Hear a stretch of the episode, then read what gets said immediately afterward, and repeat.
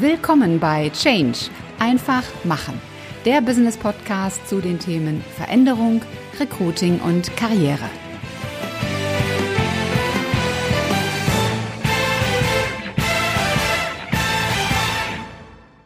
Hallo, liebe Podcast-Community. Herzlich willkommen zu deinem Business-Podcast Change einfach machen. Ich freue mich, dass du wieder dabei bist und ich hoffe, dass du gesund und munter bist. Mein Name ist Ulrike Winzer. Ich bin die Gastgeberin dieses Podcasts und es geht auch gleich weiter, nämlich mit dem zweiten Teil des Interviews mit Hermann Scherer. Viel Spaß eine Methode oder ein, eine Möglichkeit, um sichtbar zu werden, das sind ja Vorträge. Und das ist ja auch so, so deine Kernkompetenz neben dem Thema Bücher.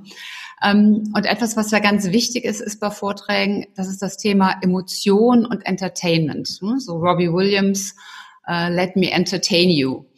Ähm, wie schafft man so den Spagat, wenn man sagt, einerseits brauche ich eine Emotion, damit das, was ich transportieren will, auch im Kopf bleibt bei den Menschen, damit die was mitnehmen.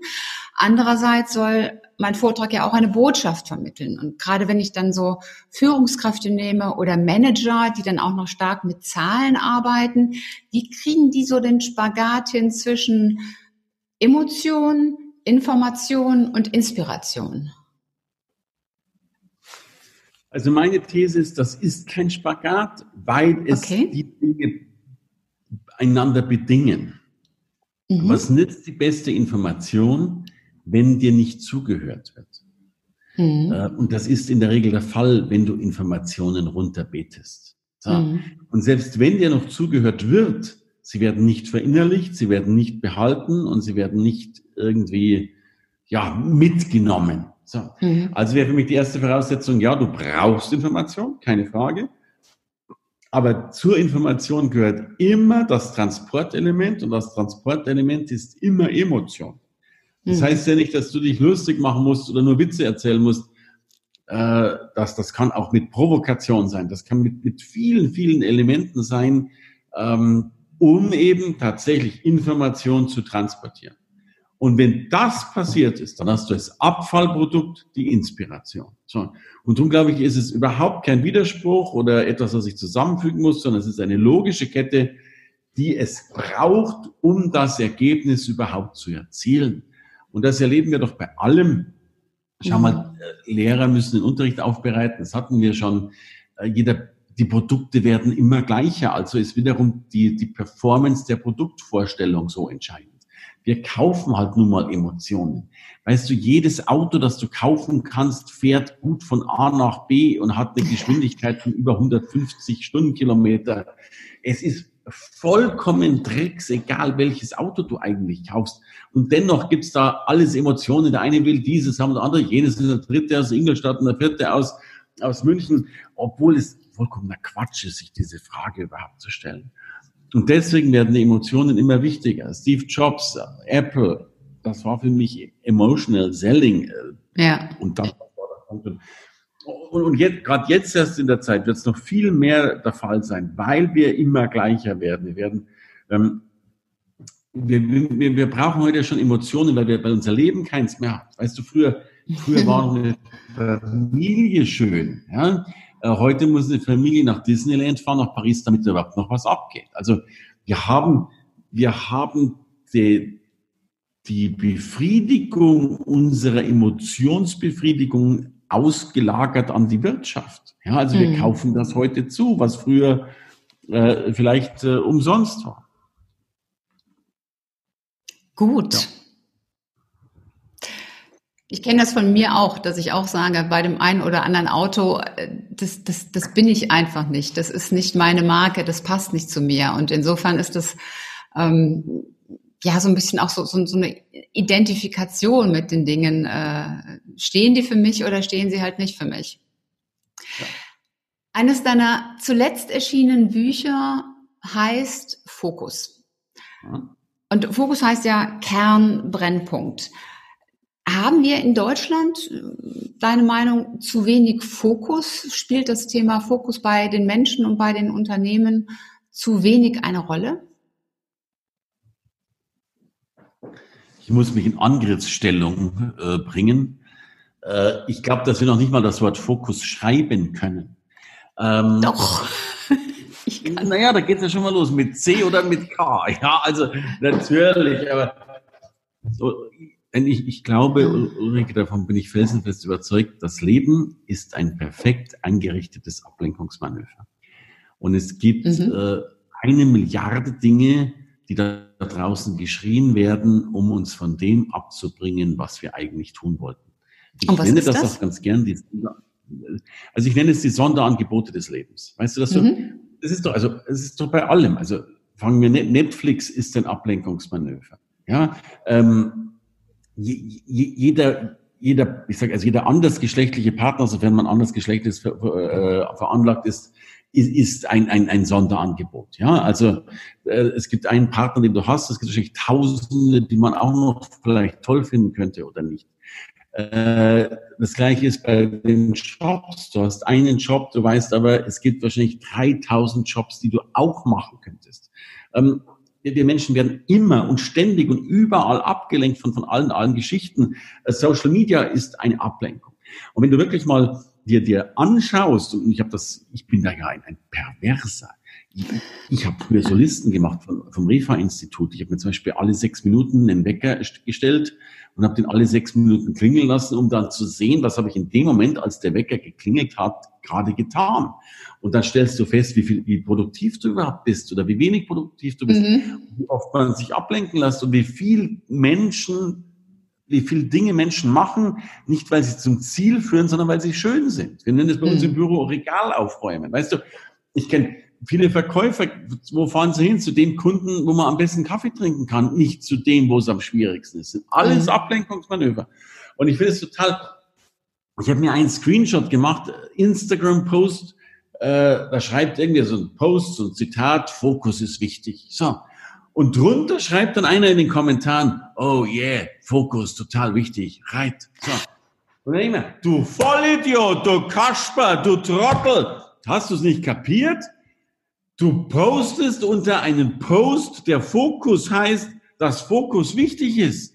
Und allein durch dieses Posten und durch diese Zeitenergie von circa 18 Sekunden, die du gebraucht hast, um diesen Post zu schreiben, hast du bewiesen, dass du 18 Sekunden deinen Fokus im Leben verloren hattest.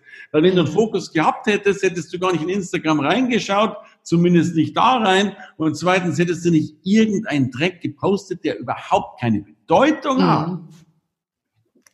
Ja, ja, das sind diese ganzen Mittagessen und alle möglichen anderen Sachen, die man dann in Facebook und ähnlichen Portalen dann sieht. Ja, und, und also sehen schlimm genug und dann noch kommentieren. Kommentieren. Mhm. Das, ist, das ist schwierig. Ich, und und das, das erlebe ich. Weißt du, ich hatte, ich telefoniere nicht mehr. Mhm. Ich telefoniere noch mit meiner Mama oder wenn ich weg bin, mit meiner Familie. Und ähm, gestern aber hat eine Kundin angerufen und so weiter und so fort. Und da haben wir tatsächlich 19 Minuten und 55 Sekunden telefoniert. Ich bin ja so einer, ich schaue mir das ja an. Und davon hat die 18 Minuten 30 mir erzählt, wie schwierig die Welt ist. Und ich, ich will dir ja gar nicht widersprechen, die hat ja recht. Aber ja. ich wusste es ja schon. Und selbst wenn ich es nicht gewusst hätte, es macht keinen Sinn. Und ich habe dann ja, die letzten 60 Sekunden gebraucht, um sie zu schimpfen, habe gesagt, das war das längste Telefonat, das ich im letzten halben Jahr geführt habe. Und es war eine der größten Beleidigungen, die ich erlebt habe, dass ich 18 Minuten mir etwas anhören habe müssen, was mich überhaupt nicht interessiert hat. Und du mhm. hast 18 Minuten gerade gesagt, wie schwierig deine wirtschaftliche Situation ist und hast den Wahnsinnsluxus, es 18 Minuten lang zu erzählen. Mhm. Und ich glaube dann Menschen nicht mehr. Ich weiß, ich bin so deppert im Kopf. Wenn ein Mensch zu mir sagt, er hat wirtschaftliche Nöte, dann will ich die ernst nehmen. Aber wenn er dann 18 Minuten darüber jammern kann, dann finde ich, dass der ja im Luxus ist. Dann denke ich mir, der muss ja in, im Reichtum streben, dass der 18 Minuten telefonieren darf, ohne Sinn und Zweck. Und Man könnte. Pragmatismus und Fokus. Fokus heißt Fokus, autistischer Fokus. Das ist immer noch bezaubernd aus. Ja, man könnte in den 18 Minuten auch versuchen, eine Lösung für das Thema zu finden. ich glaube, das ist das, was im Moment auch so bei, bei Corona mir so ein, ja, so ein bisschen aufstößt. Äh, die einen, die wirklich so, so ganz schockstarre äh, das Klopapier horten, als ob es da morgen keins mehr von geben würde und dann auch wirklich nur jammern und äh, andere, die wirklich versuchen auch, auch Dinge umzusetzen. Also es gibt ja auch ganz, ganz grandiose Reaktionen, ne? dass Trigema seine Produktion auf Mundschutz umstellt, dass Aldi die Mitarbeiter an, nein, umgekehrt, McDonalds die Mitarbeiter an Aldi ausleiht, ähm, dass Fiege Logistics, dass die immer noch die, diese ganzen Sachen transportieren, um ähm, die, die Ärzte mit, mit äh, Materialien zu versorgen. Also es gibt eine ganze Menge positiver Signale, ähm, die da wirklich was tun und die dann eben doch den Fokus auf den richtigen Dingen haben. Und das, das Spannende ist ja dann, also gerade hier so die Verkäuferin, äh, finde ich ganz grandios, was, was die da für eine Leistung bringen. Und dann hast du die Kunden, die die Verkäuferin anmotzen und, und anbrüllen, weil äh, kein Klopapier oder was auch immer nicht da ist, die nur gar nichts dafür können. Und äh, das ist auch so ein bisschen verkehrte Welt. Das passt zu dem, was du zum Thema Fokus gesagt hast. Ja, also es ist dramatisch und da auch bitte ein, ein, ein Gedenksekündchen äh, für die Helden der heutigen Zeit. Davon haben wir eine ganze Menge. Und natürlich mhm. meistens, immer klingt immer so schlimm, aber irgendwas geht immer. Du warst ja selber übrigens ähm, also ich muss langsam anfangen. Ich habe ja eine eigene Fernsehsendung, Scherer Daily. Äh, da habe ich auch ein eigenes Fernsehstudio mir aufgebaut äh, in Mastershausen. Das weißt du. Du warst schon Gast äh, mhm. bei uns im Studio. Du bist übrigens, man mag es, ich finde es so faszinierend, die Sendung, in der du bist, das ist eine der meistgesehensten Sendungen ever aller Zeiten. Wow. Es kann, es kann nur an deinem Hund liegen oder oder noch besser an dir. Davon bin ich überzeugt. Also es ist wirklich so, dass du ganz, ganz viele äh, Klicks hast. Und wir haben jetzt zum Beispiel das Problem, dass wir, also unsere Sendung lebt ja von Gästen, äh, insbesondere ja. Bezaubernden. Und äh, da keine Gäste mehr kommen, wissen wir jetzt gar nicht, was wir machen sollen. Wir stellen jetzt um nächste Woche, äh, so blöd das klingt, auf Home Shopping so bewerten. Äh, ich finde es total witzig, weil ich habe ja so viele Produkte, ich habe zum Beispiel den Hermann Scherer Gin und lauter so Zeug und ich habe jetzt ein Sommelier, der kommt, der macht jetzt eine Stunde Gin und äh, Rezepte und was weiß ich was alles. Und wir werden eine Gin Home Shopping Sendung haben. Ich freue mich schon wie blöd. Vielleicht sitzen wir alle besoffen im Büro, ehrlich. Ja, aber ich glaube, das, das ist ja gerade das, was so wichtig ist in Deutschland und auch das, was einen Vorbildcharakter hat. Ich glaube, uns fehlt in Deutschland einfach so, so ein ganz dicker Touch Kreativität, um einfach in so Situationen wie jetzt, aber auch wenn es, wenn wir nicht in der Krise sind, wir haben ja nun mal so unheimlich viel Veränderung um uns herum, Digitalisierung, Disruption, wie reagiere ich darauf? Was tue ich damit? Dieses äh, Abwarten und Däumchen drehen wird vorbeigehen, das wird nicht passieren. Und dann kommen die anderen Unternehmen, die sind eben schneller, die sagen, ich mache jetzt einfach mal, ich drücke jetzt den Knopf und die anderen analysieren dann auch. Und diese Kreativität zu sagen, okay, was machen wir denn jetzt? Das ist ungemein wichtig und da brauchen wir viel, viel mehr von hier in Deutschland. Und insofern finde ich das schon wieder wirklich vorbildlich, was du in der Situation machst. Drum glaube ich, brauchen die Menschen alle mal, zumindest für eine Woche ausgeliehen, äh, fünf Millionen Schulden, weil man dann, äh, also es gibt diesen schönen Spruch, verkaufen lernt der, der davon leben muss. Und es geht ja nicht ums Verkaufen, sondern auch Kreativität lernt der, der davon mhm. leben muss. Ja, sehr cool. Hermann, zum Abschluss stelle ich meinen Gästen immer drei Fragen. Die, da müssen alle durch, die sind auch nicht so schwer. Oh. Warum bist du gut in dem, was du tust? Die erste Gegenfrage wäre, ich habe noch nicht festgestellt, dass ich darin gut bin, aber äh, da du das jetzt mal implizierst in dieser Frage. Genau. Natürlich deswegen, weil ich es äh, weil ich äh, es gerne mache und weil ich gerne alles sage. Irgendwas ist jetzt in der Übertragung langsam. Kannst du das nochmal wiederholen? Okay. Ja, also, also der Hauptpunkt ist es ein bisschen besser jetzt, Ulrike. Jetzt ist wieder gut, ja. Der, der Hauptpunkt ist, dass, ja, wunderbar. Also der Hauptpunkt ist, äh, ich glaube, ich gehe alle Sackgassen bis zum Ende, um zu gucken, ob es wirklich eine Sackgasse ist. Und das ist der Grund, warum ich heute manche wenige Dinge gut mache.